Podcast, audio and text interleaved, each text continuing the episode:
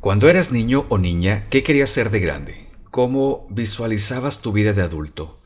En mi página de Facebook de Aprendamos de Psicología hice esta misma pregunta y aprovecho para agradecer a todos los que comentaron y respondieron. Eh, algunas personas dijeron que querían, claro, estudiar psicología, ser actores, actrices, cantantes, una bailadora de flamenco también, comentaron por ahí, querían ser clásico policía, había biólogos marinos, azafatas, eh, astronautas, médicos, incluso también hubo por ahí astrofísicos, enfermeras, periodistas. Alguien comentaba que lo que quería ser era, como dijo, era perito traductor. Y Alei Nava, si estás viendo este video, luego me explicas qué es esto y qué hace un perito traductor, ¿ok? Eh, también había por ahí bomberos, maestras, arquitectos y muchos, muchos más. Y es que la vida es a veces tan extraña que cuando somos niños, queremos que el tiempo transcurra rápido, rapidito. Queremos crecer, soñamos con convertirnos en tal o cual eh, profesión. Y no digo que eso esté mal para nada. Tener una proyección de vida es importante que se comience a desarrollar desde la etapa temprana del ser humano en la infancia y para eso el entorno familiar ocupa una importante y relevante labor. Por supuesto que habrá además una amplia gama de situaciones que en contexto, en suma, harán que el deseo, el sueño, la intención quede en un segundo plano y que de tal manera vaya moldeando durante el crecimiento del niño o de la niña las circunstancias que le permiten establecer su modelo de vida. El factor económico, el contexto social, la cultura, la necesidad, los medios de comunicación, claro que cobran un importante papel, principalmente cuando se establece que el molde es inquebrantable, porque históricamente las cosas son de cierta manera y ya por los siglos de los siglos así serán y queda decretado en letras de oro. Por supuesto que no, el molde cada quien lo adapta a su perspectiva y o necesidad de vida. Algo que considero que está mal en el sistema, eh, educativo sobre todo, acerca de cómo es posible que en promedio a los 15 o 16 años el adolescente, porque adultos todavía no son, deben tomar la decisión hasta ese momento de su vida más importante y de la cual dependerá su futuro, su calidad de vida, el desarrollo de la parte final de su personalidad, decidir qué carrera estudiar o a qué se van a, dedicar a partir de ese momento. Y digo porque, ¿de qué te sirve tantos años estudiando historia, por ejemplo? De dónde venimos, la parte en cómo evolucionamos de los primates, quién mató a quién en la independencia, cuántos años duró en el poder tal o cual presidente, Dice un dicho que, claro, el conocimiento es poder y todo eso te va a llenar de cultura, pero hay temas que para nada, para nada nos empoderan. Entonces, decidir qué va a ser de tu vida a los 15 o 16 años es una difícil decisión. Y si tú estás en esta situación, déjame decirte que elegir qué estudiar en esta etapa de tu vida, si lo haces a través de un proceso de orientación vocacional, puede, como su nombre lo dice, orientarte acerca de qué es lo que más se adapta a tus habilidades, competencias, aptitudes, requerimientos, necesidades.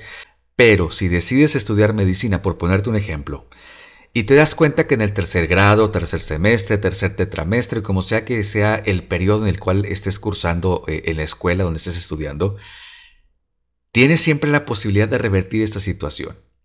Esa decisión, si te das cuenta que la medicina no es para ti, porque tal vez sientes una sensación de repulsión, de asco, de mareo o cualquier otra situación al ver la sangre o las entrañas de una persona, realmente eso no tienes una capacidad de adaptación a la misma o simplemente porque no sientes esa afinidad en la carrera.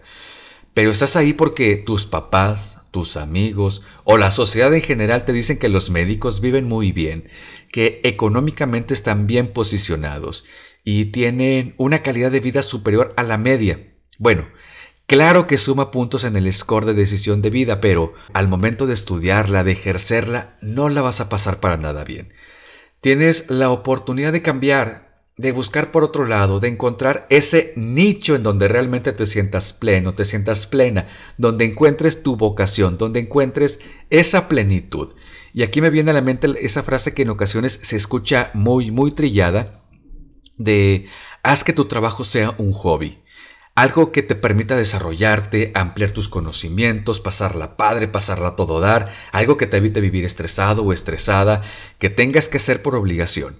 Claro que el contexto cultural y social puede darte una dirección acerca de hacia dónde debes enfocarte para desarrollarte en el plano estudiantil y posteriormente en el plano profesional.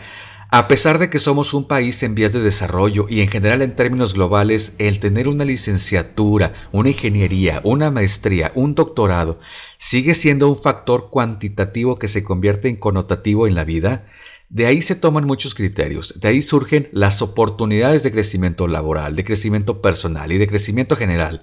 A nosotros como padres de familia nos corresponde la ardua tarea de dotar a nuestros hijos con las herramientas que le permitan tener una claridad de pensamiento, una claridad de criterio, de imaginación para poder entender de qué manera hacerle frente a las diferentes cuestiones que la vida le va a presentar a lo largo del camino que no dejen de soñar, de visualizar un futuro, pero ojo, que no se estanquen en mirar solamente en esa dirección.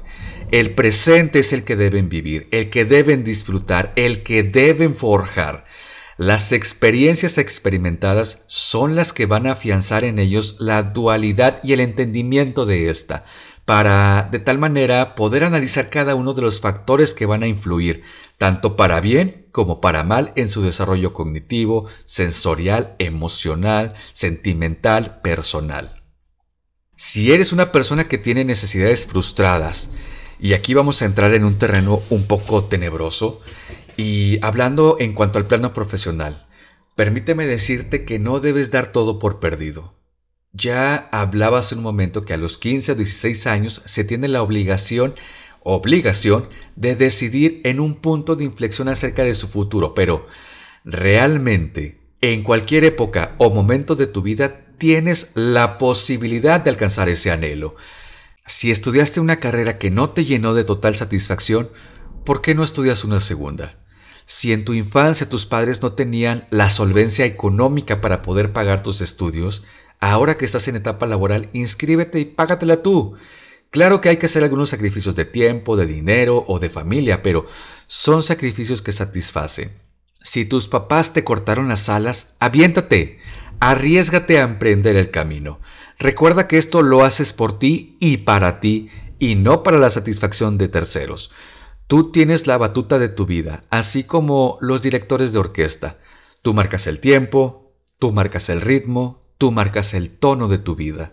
Recuerda que la mejor inversión en tu vida es la que haces por ti. Aprendamos de psicología.